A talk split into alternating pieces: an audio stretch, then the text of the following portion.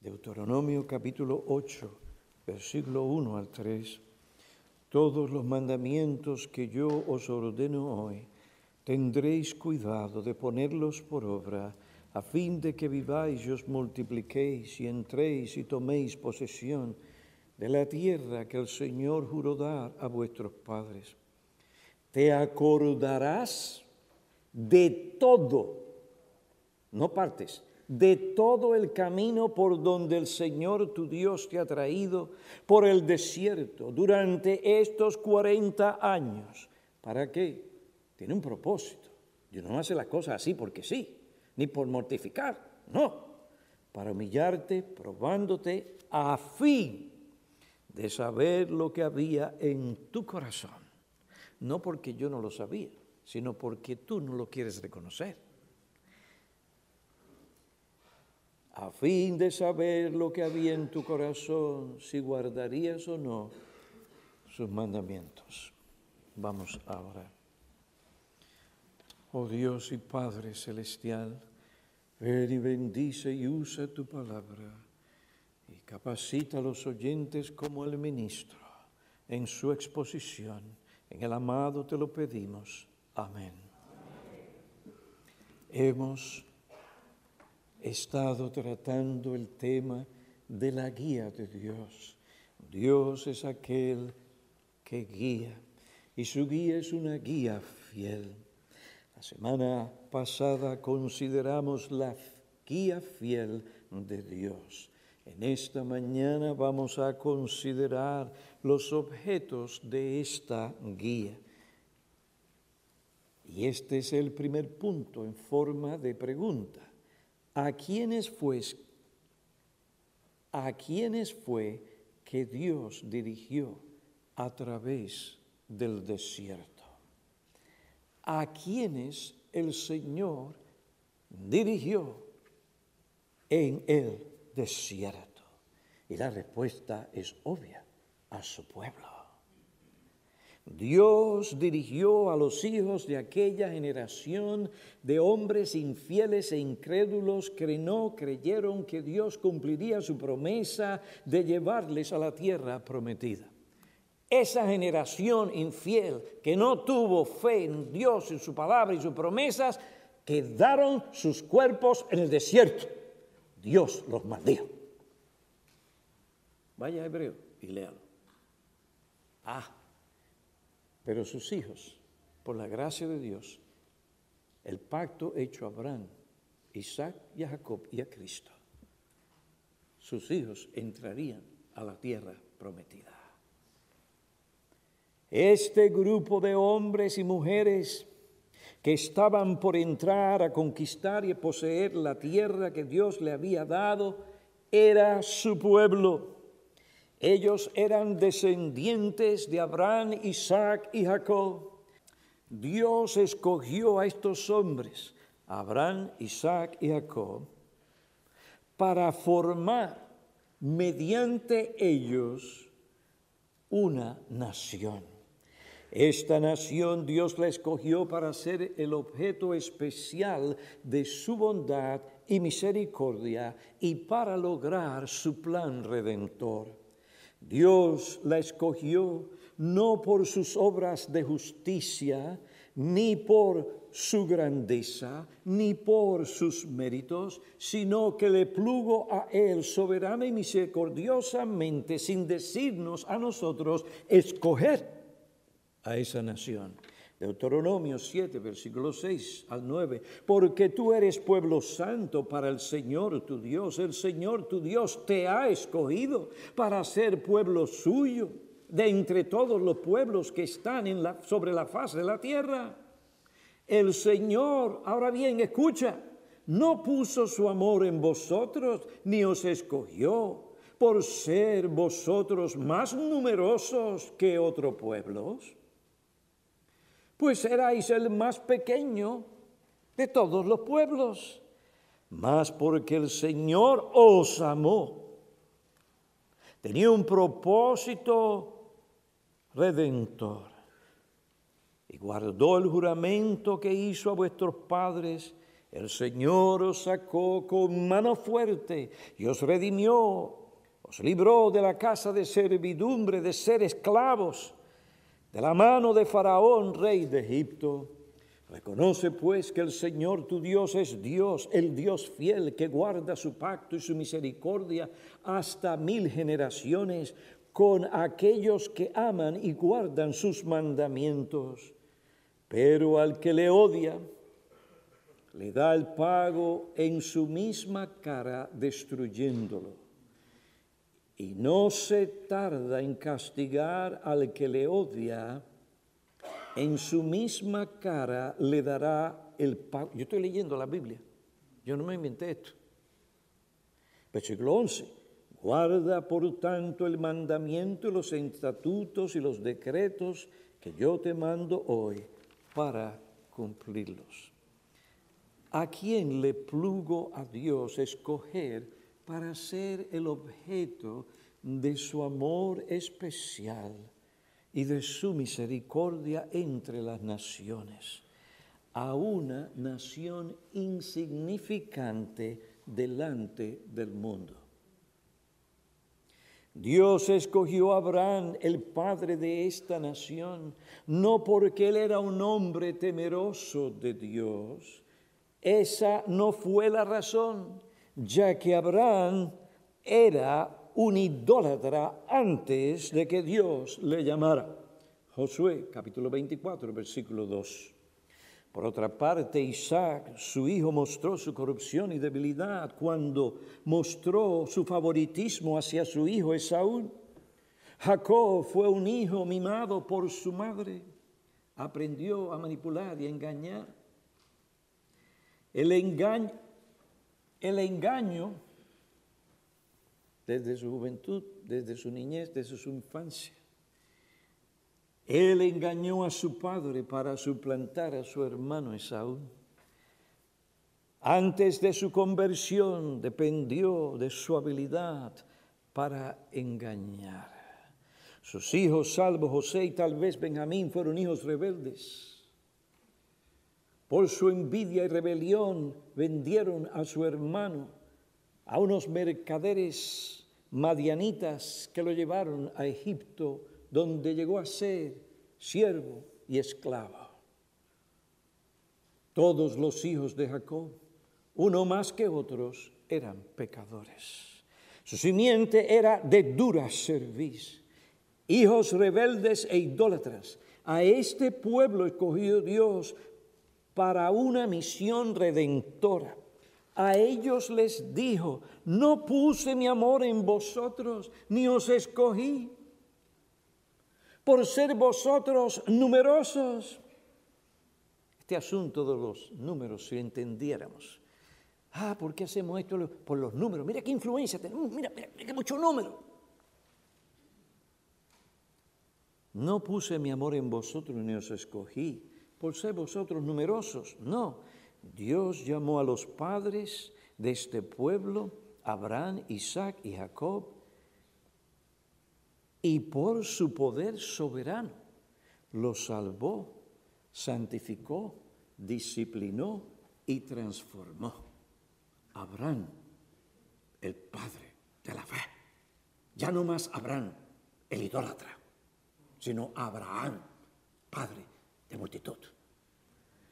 Ellos llegaron a ser hombres temerosos de Dios que se destacaron por su fe y por su piedad eminente. Dios convirtió a muchos de sus descendientes y los formó a todos en una gran nación, con múltiples privilegios, donde estaba el verdadero israelita conforme al llamado eficaz de Dios, como aquel israelita judío que no era un creyente eso en la antigua teocracia, en el antiguo pueblo de Dios, constituía la comunidad de Dios, su pueblo.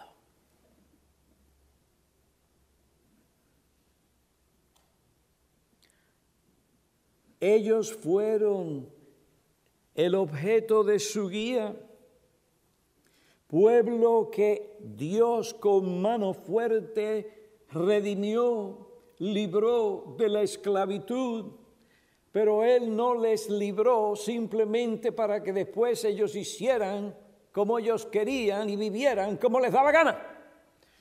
Tan pronto los sacó de Egipto y los llevó a aquella, aquel monte, les dio sus mandamientos. Le leyó la cartilla.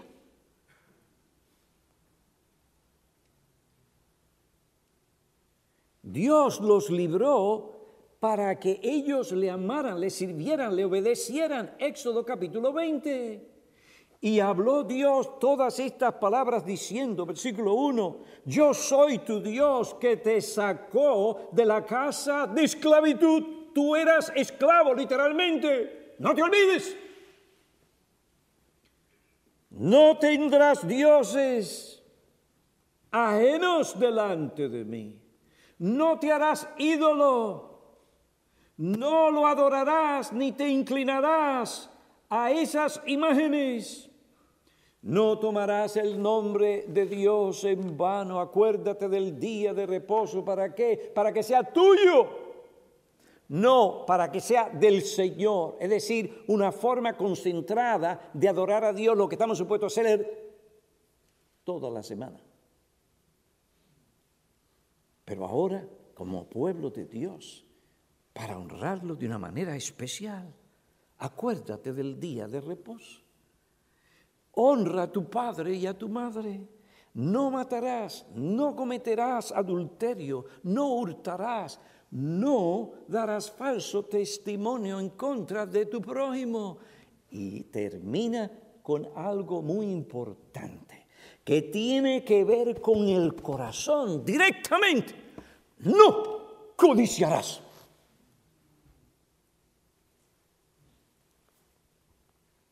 Observe Dios libró de esclavitud para que su pueblo fuera a bailar la Macarena. Para que el pueblo viviera como le da la gana. No. Para que honrara a Dios y obedeciera sus mandamientos, porque en esto estaba la bendición de Dios. Dios honra a aquellos que le honran. Dios derrama sobre ellos bendiciones. Su liberación no es para que el hombre viva como le plazca o le parezca, sino para el propósito para el cual Dios lo creó y lo salvó. Y hermanos, tengo noticias para ustedes. Así es en la vida cristiana. Dios nos salva del pecado para que le sirvamos, le honremos, le sirvamos, le amemos y le obedezcamos. Él salvará a su pueblo de sus pecados. Y si vamos nosotros al Juan, el Señor nos dice claramente, si tú me amas, tú vas a guardar mis mandamientos. Es tan fácil, es tan claro. Y yo y mi Padre vendremos y moraremos y nos manifestaremos. Y en, ese, en esa situación es que Dios imparte la santidad, mayor santidad y gran felicidad. Esa es la vida cristiana. Usted ve las epístolas donde Pablo cita que los diez mandamientos. Es decir, cita en una forma u otra. Y alguien dice, no, pero es que no se habla del cuarto mandamiento. ¿Quién le dijo a usted? Los evangelios están llenos del Señor Jesucristo, dando la idea de lo que realmente significa el día de reposo que habían distorsionado estos fariseos. El día de reposo, él aclaró claramente cuál era su propósito. En Marcos capítulo 2, Marcos capítulo 2. En Marcos capítulo 2, versículo 27. Y él les decía, el día de reposo se hizo para el hombre, no el hombre para el día de reposo. Por tanto, el Hijo del Hombre es Señor aún del día de reposo. En fin, Dios nos salva para que le glorifiquemos. Primera de Juan, capítulo 2, versículo 3, y en esto sabemos que hemos llegado a conocerle si sentimos una paz tan profunda interna. Tuve esa experiencia donde yo lloré y las lágrimas salieron. Ay, me conmoví con lo que aquel individuo dijo o con aquel cántico. Y ay, ay, ay. No. En esto sabemos que hemos llegado a conocerle si guardamos sus mandamientos. El que dice yo le he llegado a conocer y no guarda sus mandamientos es un creyente carnal. O como antes le decían carnú, ¿no? Es un mentiroso. Y la verdad no está en él. Pero el que guarda su palabra, en él verdaderamente el amor de Dios se ha perfeccionado. En esto sabemos que estamos en él. El que dice que permanece en él debe andar como Él anduvo.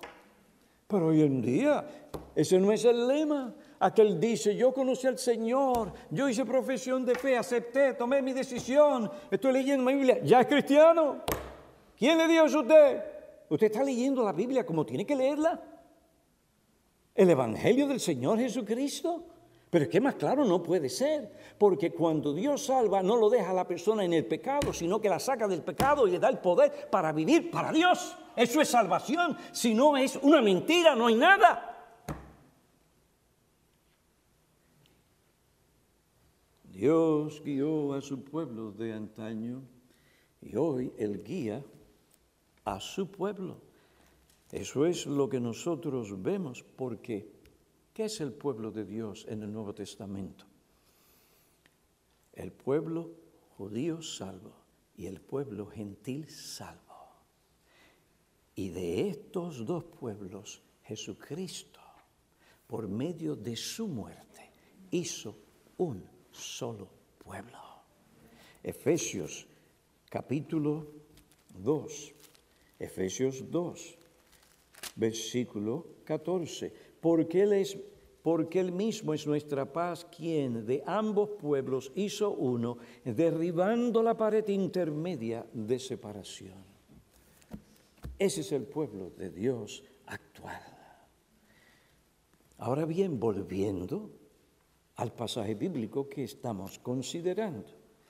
En ese entonces el pueblo era el pueblo de Dios que ya ha sido descrito los descendientes de Abraham, Isaac y Jacob. ¿Y qué sucedió con ese pueblo? Dios los dirigió por 40 años. ¿Dónde? ¿Dónde, hermanos? ¿En la Florida? ¿Mm? Donde hay playas, un buen tiempo. ¿Mm? No. En el desierto no habían celulares, no habían computadora.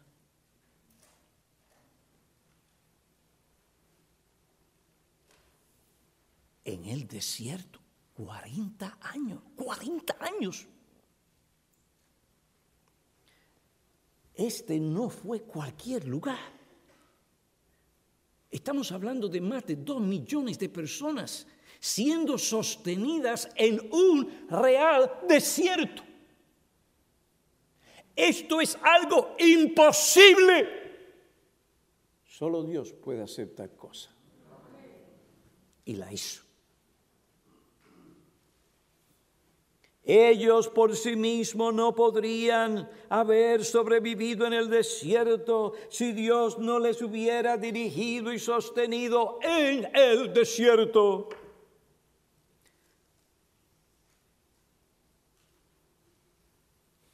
A quienes Dios guió a este pueblo en el desierto. Ahora bien, ¿Cuál es la implicación de esta verdad? Es mi segundo punto. Es sencilla, pero aquí fallamos. Dios los dirigió y los guió en el desierto y les enseñó que no solo de pan vive el hombre, sino de cada palabra que sale de la boca de Dios, es decir, dependiendo de Dios y de su providencia, de su poder, de su bondad y fidelidad a sus promesas. Es tan sencillo, pero este es el mensaje. ¿Cuál es la implicación de esta guía? Confía en Dios. Si Dios pudo sostener a un pueblo en ese lugar y tú te encuentras en los Estados Unidos de América, ¿cuánto más debes confiar en nuestro Dios? Que te ha bendecido y te ha traído hasta este momento. Spurgeon sabiamente aplicó este texto. Él dijo, el texto dice, como buen predicador, el Señor tu Dios te ha traído por el desierto durante 40 años. Y fíjense la sabiduría de este hombre de Dios de antaño. Dice, a menudo la duración de una... Y yo voy a parafrasear aquí y allá para que se tome el sentido.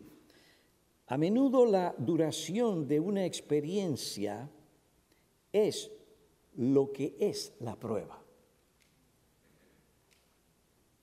A menudo la duración de la experiencia es lo que es la prueba. 40 años. Y alguno de ustedes que le ha tocado un plato de aflicción ¿Cuánto más? Qué largo todo esto. En el desierto. Eso ya es suficientemente malo. Pero por 40 años en el desierto. Eso es la prueba de resistencia y perseverancia. Mucha gente parece empezar bien, pero no tiene la fuerza para perseverar. Con todos los enemigos que tenemos que enfrentar en el desierto, ¿quién es capaz de soportar? ¿Quién puede persistir? ¿Quién puede resistir? ¿Quién puede soportar? Aquel hombre que tiene a Dios a su lado y a Dios dentro de él es el que puede resistir, soportar y perseverar. El que persevere hasta el fin será salvo. Y aquel que persevera tendrá lo que Dios dijo, lo que el Señor Jesucristo dijo. Será salvo. Pero aquí está lo que hace que una larga vida sea tan difícil. Sin embargo, este es también vuestro consuelo, pues por larga que haya sido tu vida, el Señor te ha conducido a través de ese periodo tan extenso de 40 años. Ciertamente que no deberías dudar de su capacidad para guiarte y guardarte hasta el fin. Recuerda esos últimos 40 años. Te ruego que no los olvides.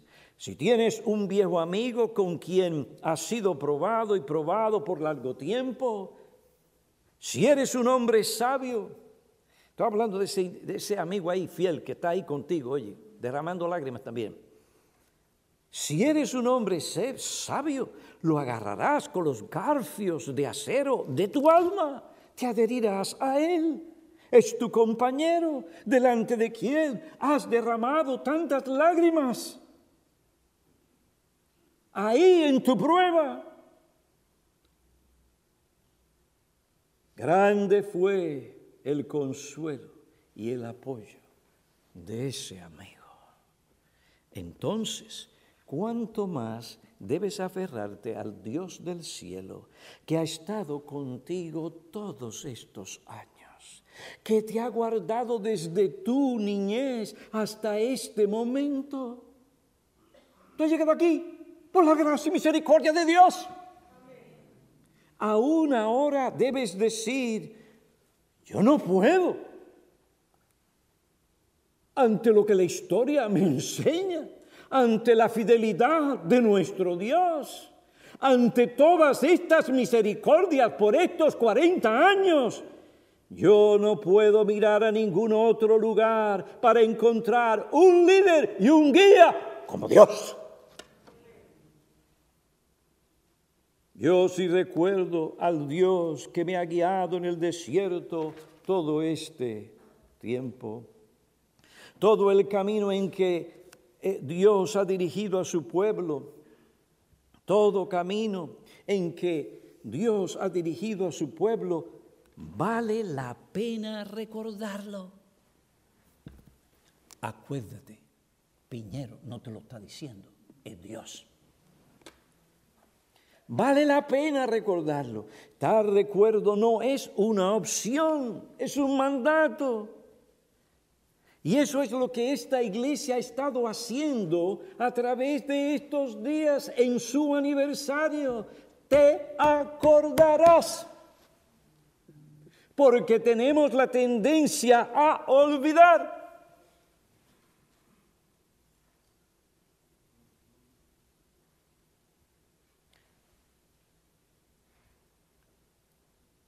Tenemos que nosotros como patrón de nuestra vida recordar. Esto debe ser el patrón de nuestra vida. Dios te manda recordarte, pero Él no dice recuerda algunas cosas de ese camino. Mira el texto, las palabras son claras, todo el camino. El texto dice, te acordarás de todo el camino. Siempre es una lástima mirar las cosas solo por partes. Si queremos verlas bien, debemos examinarlas todas en conjunto. Tenemos que ver todo el cuadro, no solo sus partes individuales, sino todo el cuadro, el cuadro todo el panorama y tendremos una visión más clara de la perspectiva divina acerca de nosotros y qué debemos hacer en nuestras dificultades y que es preciso que confiemos en Él. A veces nuestra falta de ver todo en conjunto nos lleva a cometer errores. La Biblia dice, todas las cosas obran para bien para aquellos que aman a Dios. Observe, no dice, esta cosa obra para bien. No es que, no es que esté mal, está bien, pero es que no lo dice. Mire lo que la Biblia dice, todas, plural, todas las cosas cooperan para bien aquellos que aman a Dios.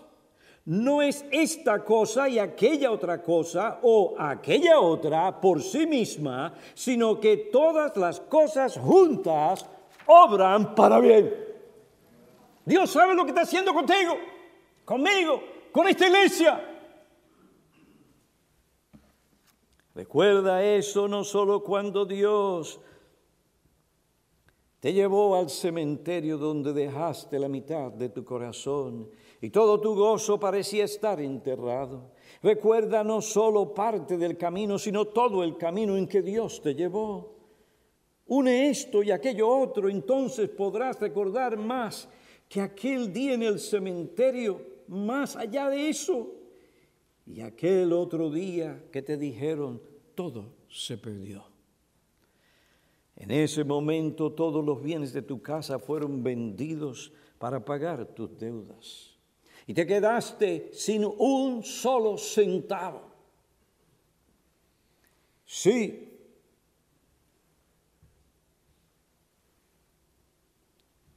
Sí, el Señor te guió en esa misa, prueba, en ese mismo momento. Hermano, hermana, recuerda el camino en el que Él te guió, cómo te ayudó, cómo te sacó de ese día oscuro para que nuevamente pudieras ver la luz. Te acordarás de todo el camino por donde el Señor tu Dios te ha traído. Al mirar esta iglesia y todas esas experiencias buenísimas que hemos pasado aquí y allá, pero también hemos tenido que ver todas esas experiencias de aflicción, de prueba, de adversidad, de ataques infernales. Cuando ponemos todo esto junto, se nos empieza a aclarar las cosas, por lo menos a mí se me aclaran. Señor, ¿cómo tú nos cuidaste para tratar con esto, aquello y lo otro? Teníamos que pasar por esto porque había un propósito eterno.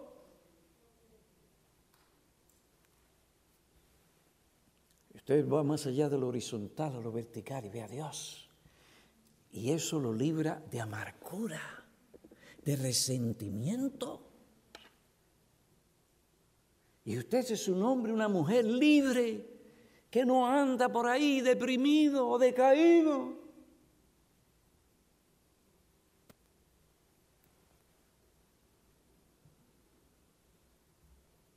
Yo miro atrás y veo esas experiencias y me han enseñado. Dios me libró. ¿Sabes cuando Dios comienza a bendecir a un hombre? Si ese hombre no se cuida, se envanece. Pero ¿y por qué usted cree que puso a prueba a Pablo y le dio un aguijón? Un hombre que había visto cosas que el lenguaje humano no puede ni describir. ¿Usted sabe lo que hace eso con un hombre o cualquier persona? Pero usted no ha visto los artistas que se parecen y creen que son dioses. Usted no puede atacarlo. Allá entró la cantante tal y llegó al avión. ¿Sabe quién soy yo, verdad?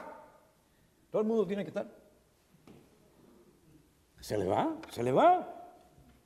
En un momento en la República Dominicana, después que Dios comenzó a hacer la obra que estaba haciendo, yo vi una situación donde muchas iglesias me estaban buscando para el consejo.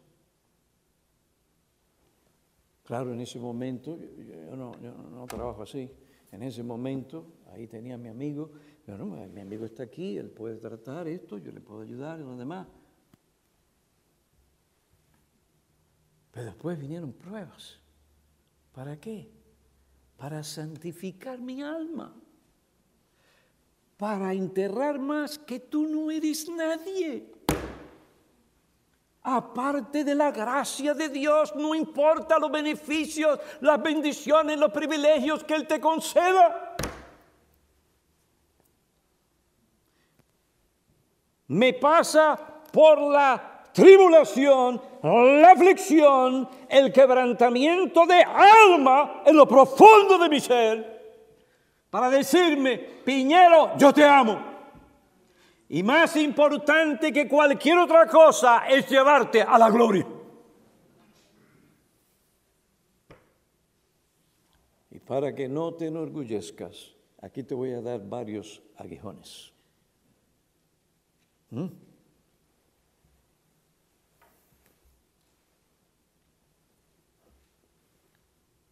Si empezamos a ver las cosas de esta manera, al punto que usted puede orar legítimamente de corazón por el bienestar de sus enemigos. Hay gente que no puede, no, no lo puede ni percibir. ¿Que yo qué? Pero mira lo que me ha hecho. Que usted pueda desear lo mejor para ellos.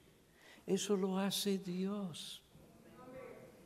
Pero usted tiene que ver todo el cuadro, porque si usted ve una parte, mira lo que me hicieron, pero si tú lo ves en el cuadro completo, óyeme, esto es algo de Dios.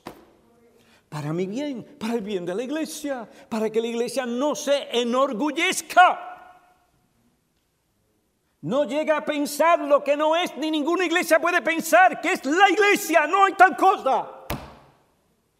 Cada iglesia local tiene sus problemas, tiene sus aflicciones, tiene que tratar con esto, aquello y lo otro. Nosotros no somos mejores que las iglesias apostólicas. Somos una iglesia de Cristo, a veces muy frágil. Necesitamos que el Señor nos cure. Esto aquí a veces es un hospital de gente enferma.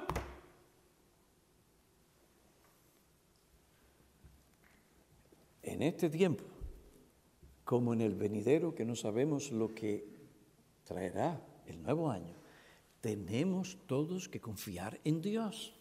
Y lo vamos a poder hacer si hacemos lo que Él nos dice. Te acordarás. Te acordarás. Yo estoy por nosotros estamos, compramos una casa bien pequeña, parece una casa de muñeca. Y sabíamos que había que añadirle. Nos ha costado casi dos años para que el pueblo finalmente nos dé el permiso. Y en la trayectoria usted tiene que sacar y hacer esto, aquello. Y ¿cómo yo voy a construir? ¿Qué voy a hacer esto? ¿Cómo lo voy a hacer?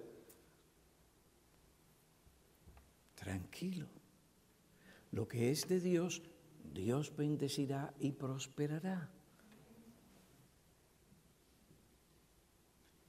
Yo te cuento algo de lo mío para que tú pienses en lo tuyo, cómo Dios ha tratado contigo y lo que Él está haciendo, Él no se equivoca. Mira todo el cuadro en el pasado y date cuenta que no se equivocó. Entonces, con más razón, en vísperas de este nuevo año, tienes razón para confiar en Dios. Si ves las cosas de esta manera, tu fe en Dios, tu amor por Él aumentarán. Te aferrarás más a Él para confiarle en este momento y en el futuro. No sabemos lo que este nuevo año traerá, pero si miramos como lo estamos haciendo en nuestra iglesia estos días de aniversario, podemos seguir viendo la bondad, el amor y la fidelidad de nuestro Dios.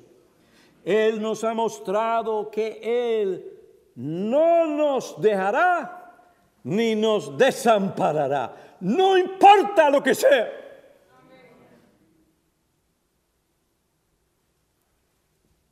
Esta es su promesa, no solamente para Josué y ese pueblo que entró a conquistar la tierra prometida, sino para nosotros hoy. Por esa misma razón podemos nosotros ver que esa misma promesa se da a la iglesia en Hebreos capítulo 13. Vamos a este pasaje bíblico.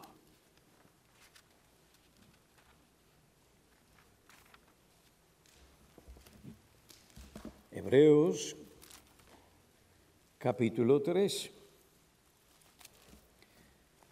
Y no hay mejor forma de entrar al nuevo año que teniendo esto en mente.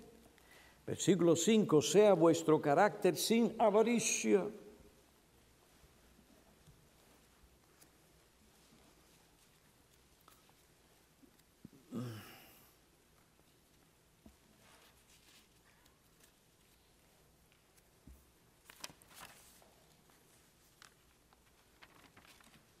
sea vuestro carácter sin avaricia. ¿Qué es la avaricia? Si no es ese deseo desmedido por tener dinero y riquezas. Su preocupación principal es, necesito, quiero, quiero esto, ya, ahora. Dios nos dice, sea vuestro carácter sin avaricia. Contentos con lo que tenéis, porque Él mismo ha dicho, nunca te dejaré ni te desampararé, porque te aflige. La persona codiciosa o avariciosa está en ese asunto y no lo puede soltar. está afligida, necesita, no,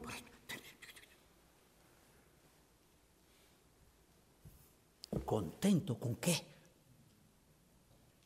¿Con lo que puedes hacer? No, con lo que tenéis. Con lo que tenéis. ¿Quién lo dice? Dios. Porque Él mismo, no te dejaré ni te desampararé. De la misma manera, decimos confiadamente, Señor es mi ayuda, no temeré. ¿Qué podrá hacerme el hombre? Entonces dice, acordaos de vuestros guías que os hablaron la palabra de Dios y considerando el resultado de su fe, imitad, de su conducta, imitad su fe. Entonces termina eso ahí. Jesucristo es el mismo ayer y hoy por los siglos.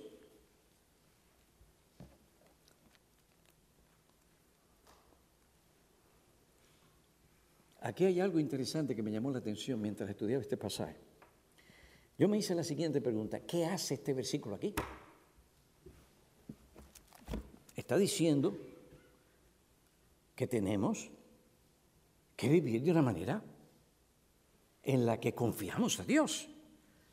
Dice, sea vuestro carácter sin avaricia, contento con lo que tenéis, por la promesa, nunca te dejaré ni te desampararé. De manera que decimos confiadamente, Dios quiere que tú confíes en Él, en su palabra, en sus promesas. ¿Qué hace el versículo 7 aquí? Acordado de vuestro... Pero, ¿qué tiene que ver esto con lo anterior? Acordaos de vuestros guías que os hablaron la palabra de Dios y considerando el resultado de su conducta, imitad su fe. Jesucristo es el mismo ayer y hoy por los siglos. ¿Por qué no terminó después de decir, ¿qué podrá hacerme el hombre? Jesucristo es el mismo, ayer y hoy, por los siglos. ¿Por qué no? Esa es la pregunta que me hice. ¿Qué pasó aquí? ¿Qué hace este versículo, esta exhortación aquí? Acordaos, observen, acordaos, estamos en la misma cosa. No te olvides, acuérdate, Dios quiere que te acuerdes. Esto es un mandato. Ahora acuérdate de qué? De vuestros guías espirituales. Quienes que os hablaron la palabra de Dios. Que en el versículo 17 dice que son guías o pastores. La palabra en el griego es que os gobiernan. Son líderes espirituales en la iglesia, gobiernan mediante la exposición, aplicación de las escrituras y guiando al pueblo en la palabra. Estos guías no eran cualquier clase de guía. Ellos guían a sus ovejas mediante la exposición y la aplicación de la palabra, tanto en público como en privado. ¿Y qué debo acordarme?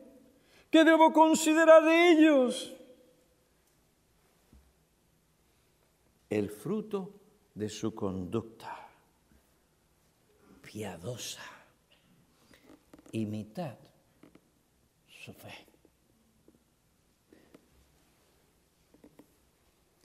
Es decir, no mire solamente cómo yo obré en medio de mi pueblo, sino también el guía o los guías que Él te ha dado. Quiero darte un ejemplo encarnado de lo que significa la adversidad, en la aflicción, en la enfermedad, en la prueba, lo que significa confiar en mí.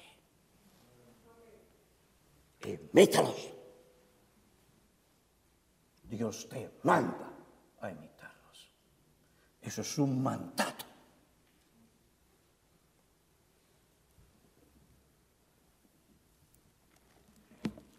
Considerad su conducta, como ellos a través de los años se aferraron a Cristo en todo tiempo, lo que incluye crisis, dificultades, adversidades, peligros, tribulaciones, ataques infernales, tentaciones, pruebas. ¿Cómo reaccionaron ellos? ¿Cómo aplicaron la palabra de Dios a su propia situación? Sí, son hombres de semejantes pasiones y en algún momento aquí y allá puede que se muestre su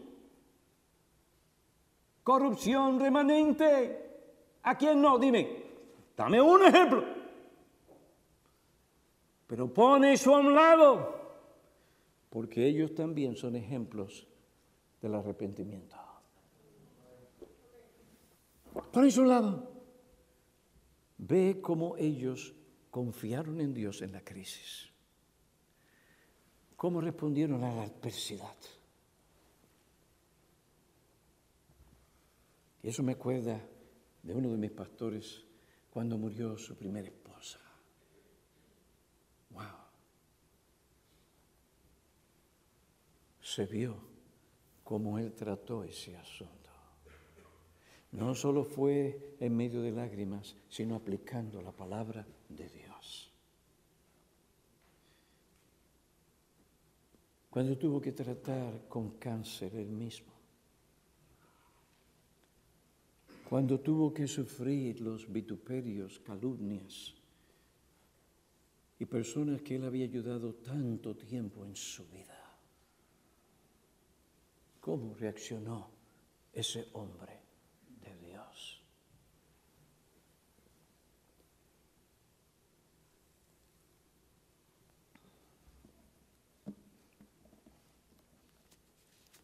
Lo hicieron confiando en Dios, porque se veía que estaban confiando en la palabra, la promesa y en Dios.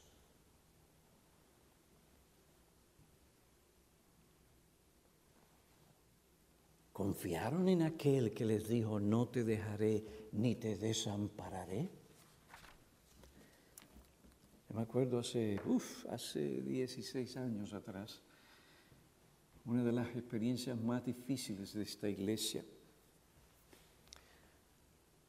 Yo no me acuerdo que el pastor Martín haya pasado por una cosa así, pero Dios escogió que nosotros como iglesia lo pasáramos así. Y yo me vi en un momento dado, dije, ¿quién me va a creer? El hermano Víctor estaba ahí y dice, pastor, yo no necesitaba una carta, yo le iba a creer porque yo sé quién es usted.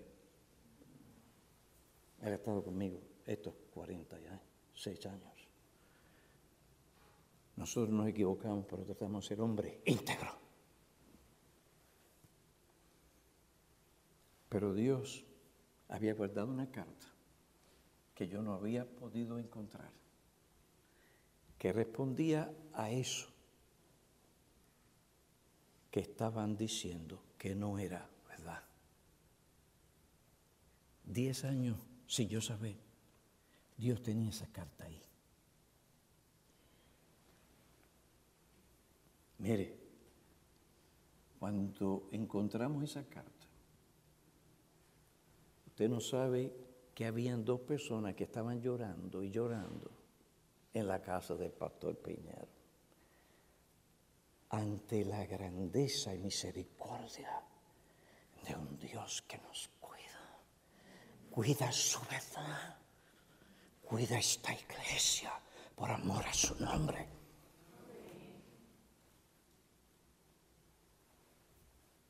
Usted no sabe.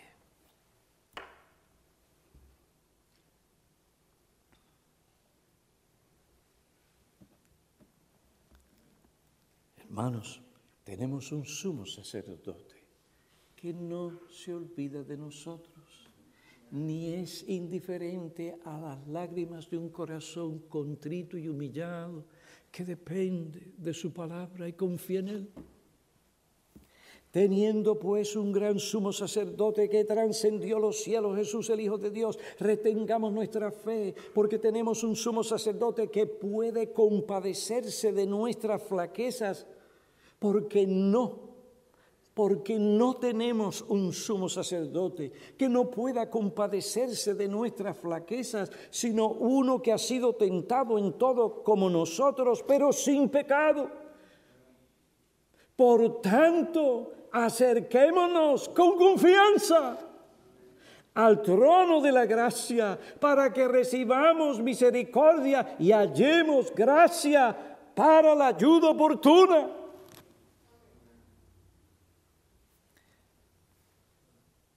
miren el amor de Dios, miren a dónde van estas cosas. No solamente Dios te dice confía, pero Dios te pone aquí un ejemplo delante de ti, un sumo sacerdote. Es decir, el Dios, que sin dejarse de ser Dios, se hizo hombre para sufrir realmente como hombre. Es decir, que hay dos experiencias aquí. Primero la de Dios, que conoce todo. Y segundo, la del Dios encarnado en su humanidad. Como hombre, Él también te entiende. No, no, no es eso allá, así. No, no, no, no. Es que Él se compadece de nosotros porque Él entiende el sufrimiento en su experiencia humana. Así sufrió, así clamó y fue oído. Y Dios envió ángeles y lo fortalecieron en su prueba. Dios no le quitó la copa de sufrimiento. Dijo, hijo mío, te tengo que dar esa copa. Bien, Padre, no mi voluntad, sino la tuya. Y el Señor Jesucristo, el Dios encarnado, sufrió en su humanidad Él no se entiende en nuestras flaquezas, en nuestra necesidad. Y mira lo que te dice. Ay, pero es que yo soy tan pecador. Tienes un sumo sacerdote para que trates con tu pecado.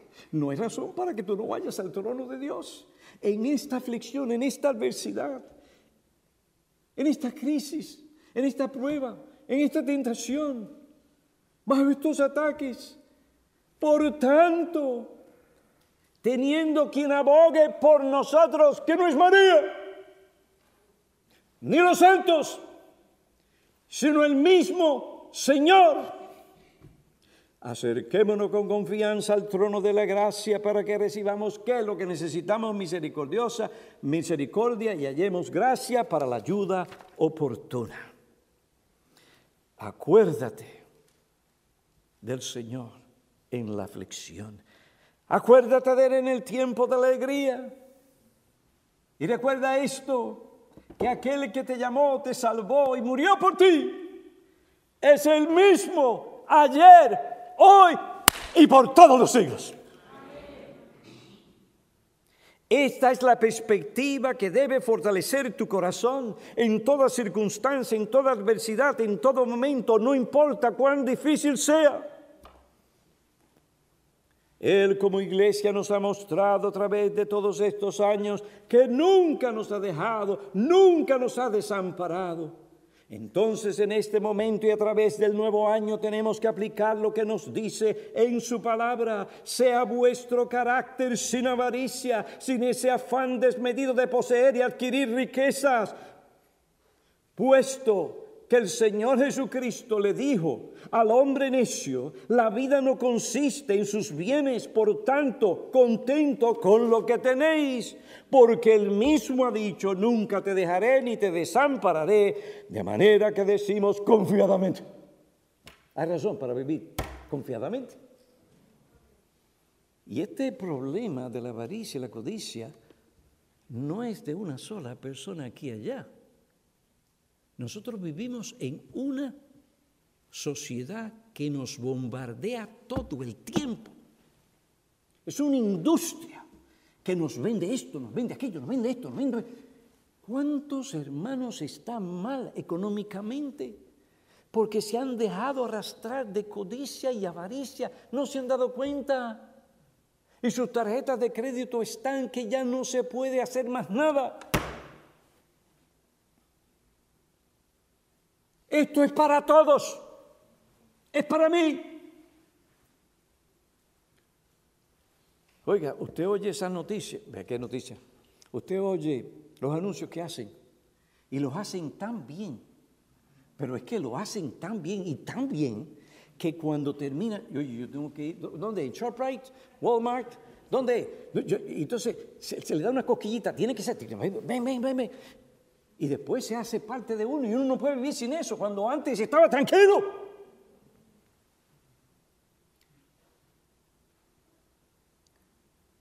Esta iglesia no puede prosperar si tú te entregas a la codicia, a la avaricia y no estás contento con lo que tienes. Créeme, en esta iglesia nosotros tratamos de animar a los hermanos, darles principios para que prosperen, prosperen. Mire, si Dios los forra de dinero, bien, ¿cuál es el problema? O es Dios que te lo da. Se lo dio a Abraham, se lo dio a David, se lo dio a aquel, se lo dio a otro. ¿Cuál es tu problema? Yo no tengo problema si Dios te lo da. Pero recuerda, las riquezas tienen alas. Cuando tú menos te lo esperas, vuelan. No pongas tu esperanza en ellas, sino en Dios. Contento con lo que tenéis. Porque si no, no vas a servir a Dios. Puedes trabajar hasta tres trabajos y siempre vas a estar mal si eres un verdadero hijo de Dios. Y si tienes este trabajo y Dios te bendice, tienes un problema grave. Empieza a pensar que tú no eres un hijo de Dios o que algo anda terriblemente mal. Porque Dios a todo aquel que ama, ¿qué hace? Lo disciplina. Lo disciplina. Antes el pastor Piñero, como hablaba tanto en Continente después United, oiga, esa clase de primera clase y a veces ejecutiva, ay, qué sabroso. Y uno empieza a gustarle estas cosas, empieza a gustar. Y después como que uno no se quiere acostumbrar a ir allá detrás. El Señor le dijo, Peñaro, se acabó primera y ejecutiva. Vete allá detrás. ¿Por qué usted hace? Pues usted hace de ese asiento su primera clase. Entonces usted se lleva comida, esto, aquello y lo otro, y se lo come usted. ¿Cuál es el problema?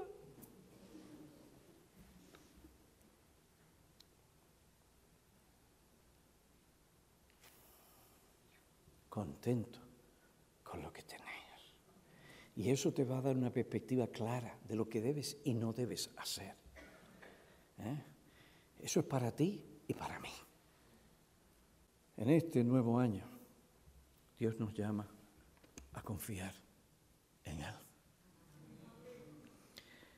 Nunca te dejaré, ni te desampararé, porque yo soy el mismo ayer, hoy y para siempre. No hay mejor palabra de Cristo para esta iglesia que esta en estos momentos. ¿Qué pasará en años venideros en esta iglesia? Yo no lo sé.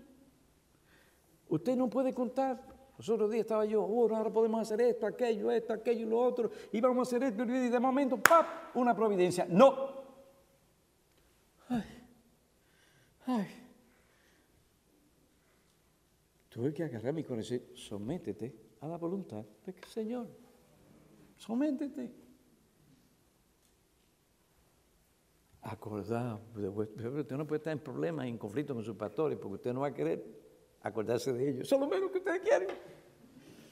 De momento está comiendo la sopa y allá viene una de esas sopas que tiene letra, la palabra P. Piñero otra vez. Se va a acostar, se va a acostar. Y ahí está soñando de momento.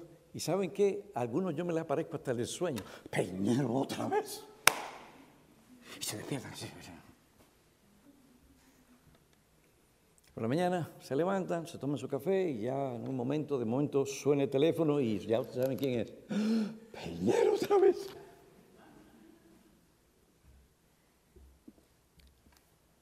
Por esto es necesario que ustedes cultiven una buena relación favorable con vuestros pastores y no permitan que el enemigo ni sus corazones cambien tal cosa acordaos de vuestros pastores que os hablaron la palabra de Dios, considerad el resultado de su conducta, imitad su fe en Dios. Iglesia, ustedes han visto mis debilidades y en algún momento probablemente no vieron mi fe en Dios. Perdónenme.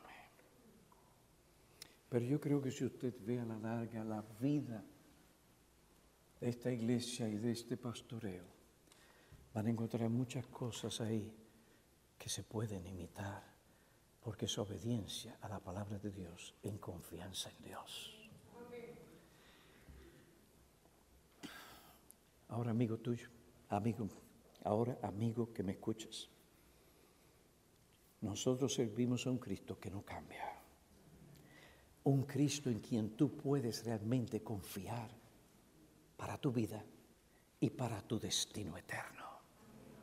Y ese es el Señor Jesucristo que vino a salvar a pecadores para otorgarles el perdón y darles esperanza, sacarlos de su idolatría y convertirlos en verdaderos adoradores de Dios. Es aquel que abre el cielo por el camino que Él caminó, su sangre, para que tú, una criatura perdida, vil, pudieras tener comunión con Dios. Ese es el Cristo que nosotros predicamos, que nosotros servimos, que en quien nosotros confiamos. El mismo ayer, hoy y por los siglos.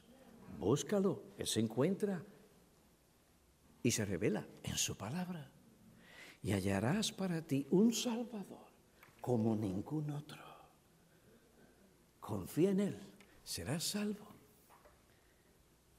Y no hay mejor vida que la que se vive en unión a Cristo, aquí y en la eternidad. Oremos. Oh Padre, te damos gracias por las bendiciones múltiples que tú has derramado sobre esta iglesia, por la palabra tuya, de que tú eres nuestro guía y que tenemos que confiar en ti, no importa la circunstancia. Danos una mayor capacidad para poder recordar y ver la grandeza de tu misericordia, de tu gracia, bondad, amor y santidad hacia nosotros. Qué bueno es, qué maravilloso es que tú en gracia has venido a ser nuestro Dios. Perdónanos en nuestra desconfianza, falta de estar contentos. Te lo pedimos en Cristo. Amén.